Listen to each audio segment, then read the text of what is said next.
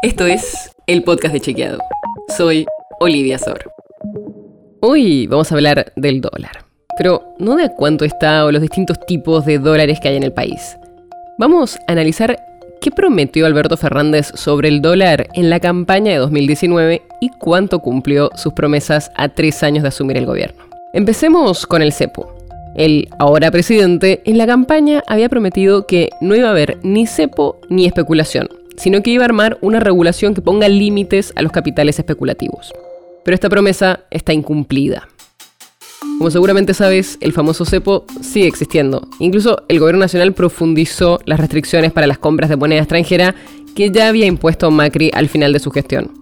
Algo que también prometió Fernández es tener un dólar competitivo para producir y exportar. Y esto también lo incumplió.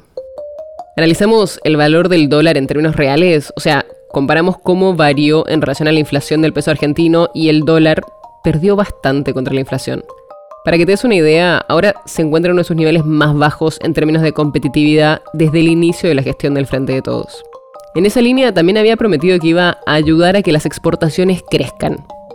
Y esta promesa la calificamos como en proceso de morada. Es decir, hubo avances, pero pocos. ¿Por qué?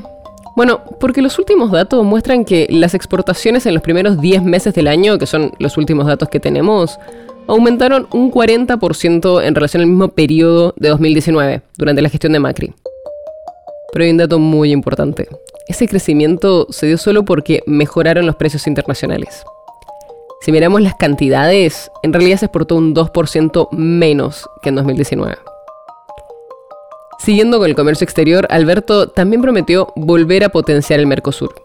Y esta promesa también la calificamos como en proceso de morada. Porque según el monitoreo que hace un instituto del BID sobre el bloque regional y un informe técnico del Mercosur, no se verifican acciones concretas impulsadas por el gobierno del Frente de Todos. Consultamos a expertos que nos dijeron que las posturas del país impiden avances, como el comercio con otros países o también dentro de la alianza. Y vamos con la última promesa que chequeamos sobre este tema, que es sobre las reservas internacionales. En la campaña presidencial, el Frente de Todos prometió acumular reservas, pero esto no ocurrió, así que la calificamos como incumplida.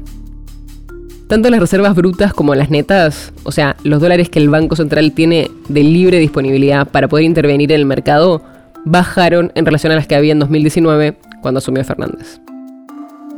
Las notas sobre las que se basa este episodio fueron escritas por Juan José Domínguez, Ignacio Corral, José Jiménez y Mariana Leiva. Si quieres saber más sobre esto y otros temas, entra a chequeado.com o seguinos en las redes. El podcast de Chequeado es un espacio en el que de lunes a viernes te contamos qué de lo que escuchaste o circuló es verdadero o falso. Te traemos datos para que puedas entender mejor las noticias. Si tienes una idea, algún tema del que te gustaría que hablemos en un próximo episodio, escribinos a podcast.chequeado.com. Y si te gustó este episodio, seguinos en Spotify o en tu app de podcast favorita y recomendanos a tus amigos. Es una producción de Chequeado, producción en colaboración con Posta. La producción está a cargo de Martín Slipsuk y Sebastián Chávez. Y la edición es de Nacho Garteche. Yo soy Olivia Sor. Hasta mañana.